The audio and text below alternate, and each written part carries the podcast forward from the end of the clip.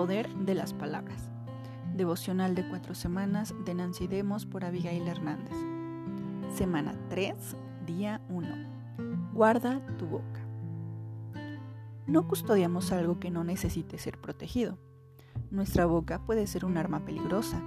Palabras imprudentes, duras, descuidadas que causan dolor en aquellos que las reciben. Muchas veces le damos rienda suelta a nuestra lengua a pesar de que luego lamentamos lo que dijimos, nunca podemos hacer que desaparezcan.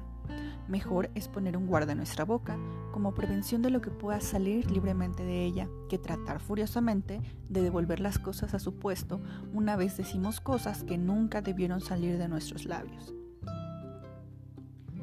El que guarda su boca y su lengua guarda su alma de angustias. ¿Qué puedes hacer hoy para guardar tus palabras?